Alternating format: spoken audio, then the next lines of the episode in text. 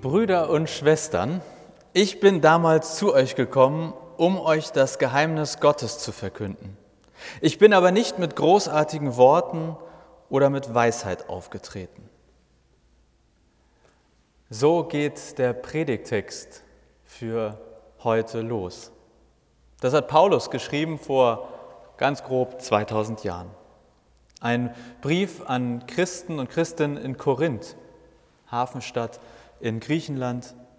Und Paulus bezieht sich offensichtlich auf einen Besuch. Also er war schon mal dort in Korinth und schreibt jetzt einen Brief und sagt quasi, erinnert ihr euch noch, als ich damals bei euch war. Und sehr offensichtlich, als Paulus da war, da hat er Reden gehalten, hat gesprochen und das war anscheinend nicht so überzeugend. Er sagt, ich bin nicht mit großartigen Worten oder mit Weisheit aufgetreten. Paulus war in Korinth und hat nicht den Auftritt schlechthin hingelegt. Er schreibt weiter, denn ich hatte beschlossen, bei euch nur über eines zu reden. Ich verkünde euch Jesus Christus, der am Kreuz gestorben ist. Also Paulus kommt nach Korinth, redet über Jesus, aber es ist keine großartige Rede. Es ist kein beeindruckender Auftritt. Und ich muss jetzt ein bisschen aus dem Nähkästchen plaudern, denn als ich diesen äh, Text gelesen habe, äh, der wurde ist ja vorgeschlagen heute als Predigtext, da musste ich ein bisschen schmunzeln, denn ich habe vor kurzem einen Einlauf bekommen von meinen äh, von Kollegen, also pastoralen Kollegen, äh, und äh, das lag daran, dass ich in der Bille Wochenzeitung äh, in einem Gespräch gesagt habe, dass ich ähm, viele Predigten langweilig oder schnarchig vorgetragen finde. Und das fanden so manche Kollegen nicht lustig, dass ich das in der Öffentlichkeit gesagt habe. Und ich meinte das gar nicht böse, sondern ich wollte eigentlich nur erklären, warum ich meine Predigten immer vorher testen lasse. Ja, also alle Predigten kann man vorher testen und mir Feedback geben. Und die Idee dahinter ist, dass äh, zumindest vorher schon mal jemand drauf guckt. Und die Chance sinkt, dass die Predigt schnarchig oder langweilig wird. Also so habe ich das erzählt und dann kamen die Kollegen und haben mir mal ordentlich äh, was erzählt, dass das ja gar nicht geht. Und dann hat einer der Kollegen zu mir gesagt, übrigens steht doch schon in der Bibel, dass Paulus gesagt hat, wir sollen langweilig predigen. Und dann, äh, ich wusste gar nicht so genau, was er meinte, aber jetzt weiß ich, was er meint. Er meint nämlich diesen Text. Also letztlich war sein Argument, lass mich doch langweilige Predigten halten, das hat Paulus auch schon so gemacht. Das steht so in der Bibel. Und deswegen musste ich mir das mal ein bisschen genauer angucken. Was hat Paulus denn da wirklich gesagt oder was wollte er den Korinthern wirklich erzählen? Es geht weiter im Text von Paulus an die Korinther. Als schwacher Mensch trat ich vor euch und zitterte innerlich vor Angst. Meine Rede und meine Verkündigung sollten euch nicht durch ihre Weisheit überreden, vielmehr sollte in ihnen Gottes Geist und Kraft zur Geltung kommen. Denn euer Glaube sollte nicht aus menschlicher Weisheit kommen, sondern aus der Kraft Gottes. Zitat Ende. Was sagt Paulus da jetzt also? Erstens, predigen heißt von Jesus zu reden. Ich hatte beschlossen, nur über eines zu reden, Jesus Christus. Das ist sicherlich für so manche Predigt schon mal ein wichtiger grundsätzlicher Punkt. Es geht um Jesus. Zweitens sagt Paulus, es geht darum, Glaube an Gott, nicht an den Prediger oder die Predigt. Zitat, Gottes Geist und Kraft sollen zur Geltung kommen. Glaube soll nicht aus menschlicher Weisheit kommen, sondern aus der Kraft Gottes. Das heißt für mich, Paulus fordert, die Botschaft soll im Mittelpunkt stehen, nicht der Mensch, der diese Botschaft vorträgt. Der Mensch Paulus, der zitterte, der hatte Angst, es klingt für mich so, der wollte gar nicht da sein und reden. Der war wahrscheinlich vorher zehnmal auf Klo, weil er so aufgeregt war vor seinem großen Auftritt in Korinth. Die Leute in Korinth sind nicht zum Glauben gekommen, weil Paulus so ein geiler Typ war, sondern weil das, was er gesagt hat, die Botschaft anscheinend überzeugend war. Was heißt das für eine Predigt? Es geht um Jesus und es geht darum, dass Gott nicht nur zur Sprache kommen soll, dass nicht nur über ihn gesprochen wird, sondern dass er auch selbst zur Wirkung und Entfaltung kommt. Die Predigt soll zum Glauben führen. Aber nicht, weil die Predigt so toll war, sondern das, worüber die Predigt ging, beeindruckend war. Sollen Predigten jetzt also langweilig gestaltet werden im Namen der Bibel, im Namen von Paulus? Ich denke schon. Natürlich besteht die Gefahr, wenn ein Mensch eine Predigt hält, der irgendwie überzeugend ist, dann kann das sein, dass Menschen an den Prediger oder die Predigerin glauben und gar nicht an den Inhalt, dass man regelrecht geblendet ist.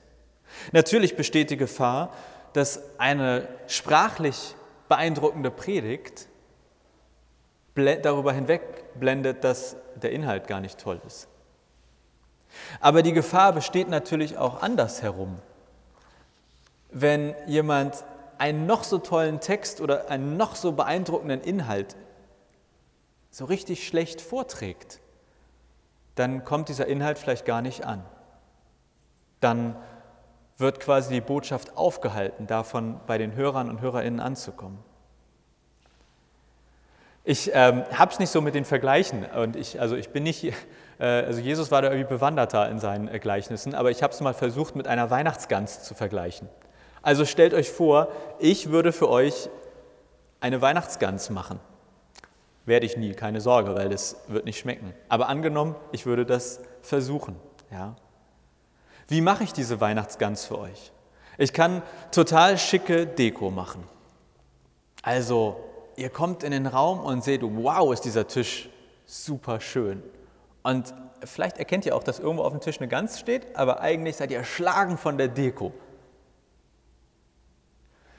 Ich kann die Gans machen und euch die ganze Zeit erzählen, oh, wie spannend das war, als ich die gemacht habe. Das war richtig cool und ich hatte so viel Freude dabei und ich kann euch nur empfehlen, auch eine Weihnachtsgans zu machen. Ich kann mich quasi ganz doll in den Mittelpunkt stellen.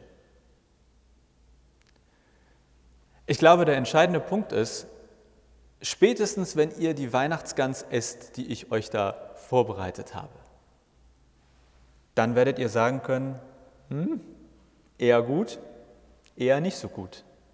Ich glaube, wenn es ans Verkosten geht, dann kann man ziemlich gut sagen, ob die Weihnachtsgans gut geworden ist oder nicht. Und ich glaube, so ähnlich ist es am Ende auch bei einer Predigt. Man kann sehr viel Deko aufbauen. Manchmal muss man vielleicht die Weihnachtsgans da drin suchen.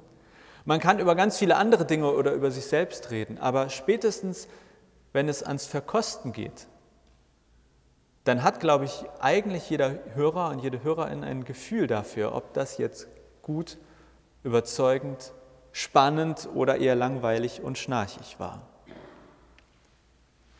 Ich glaube, entscheidend bei Weihnachtsgans und Predigt ist, sie soll schmecken.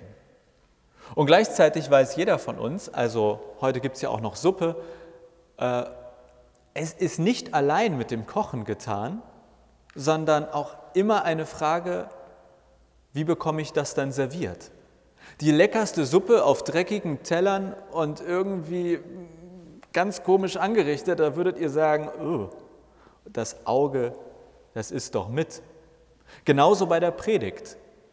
Der tollste Inhalt, er braucht eine gewisse Deko, ein gewisses Ambiente, um schmackhaft auszusehen. Auch in der Predigt. Nicht das Auge, aber das Ohr ist sozusagen mit oder hört mit.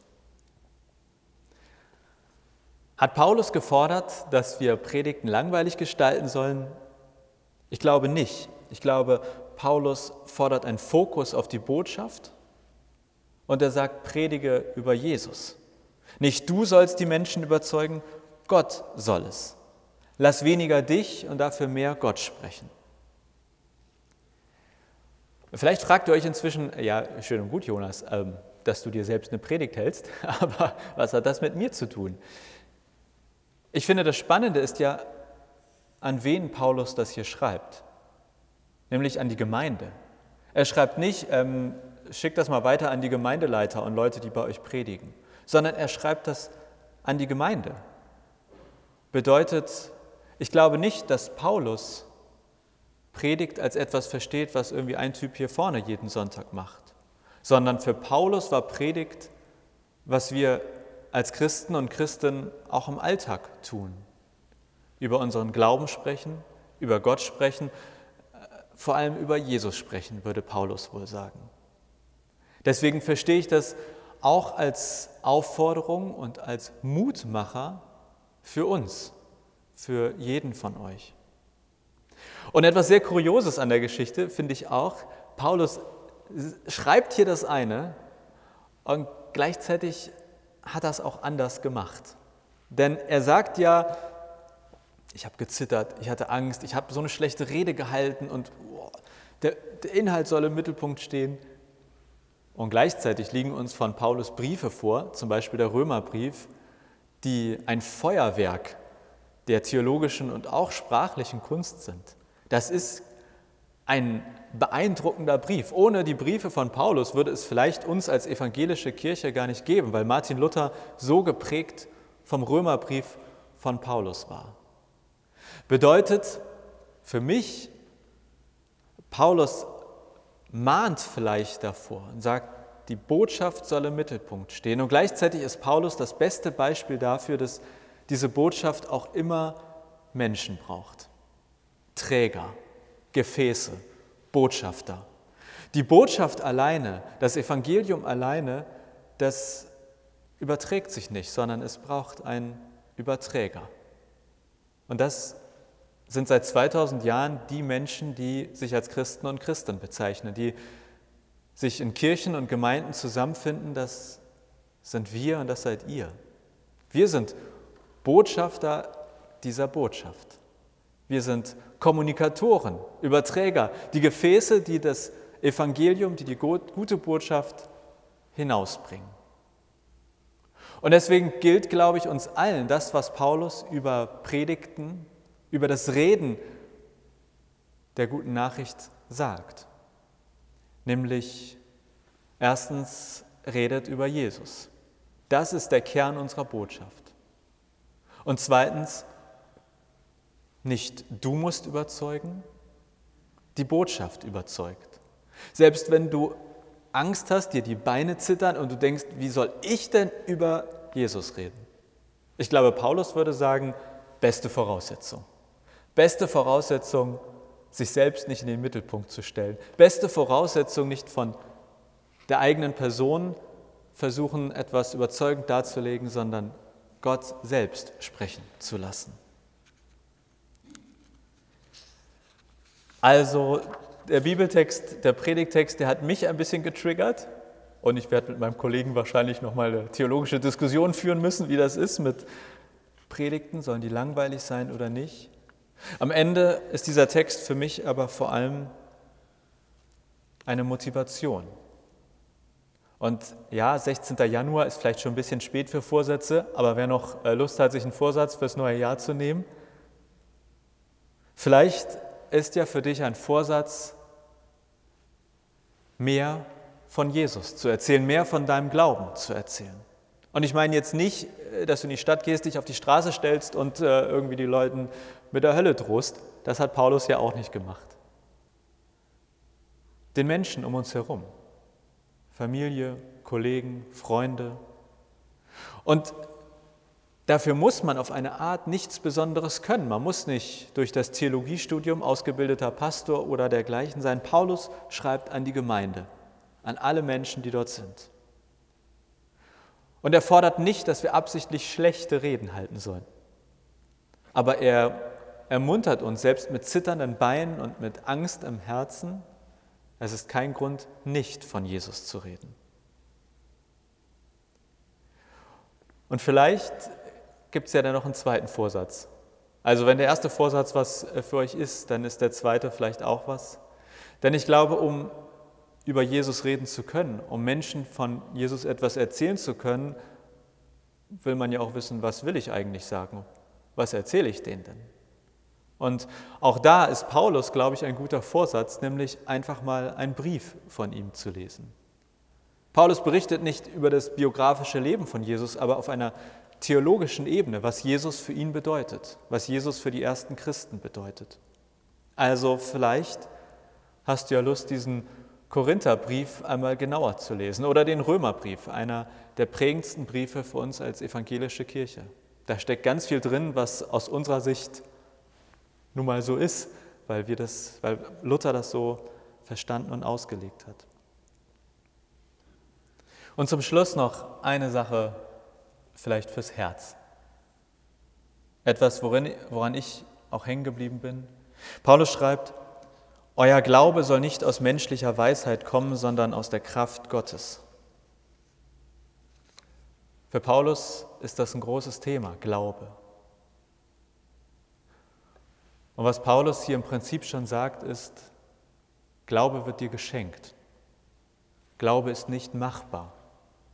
Weder bei dir selbst noch bei den Menschen, mit denen du vielleicht über Jesus oder über dein Glauben sprichst. Das kann manchmal nervig sein, wenn man sagt, ich will aber glauben oder ich will aber, dass er endlich glaubt. Aber es ist auf eine Art auch sehr befreiend, dass Glaube nicht machbar ist. Gott schenkt den Glauben. Das kann kein Prediger tun, das kann keine Predigt herstellen. Und deshalb, glaube ich, geht es bei Paulus auch immer um Geduld. Geduld mit sich selbst, Geduld mit anderen Menschen, vielleicht sogar Geduld mit Gott. Denn Gott schenkt den Glauben und wir wissen nicht so genau wann, wo und wieso.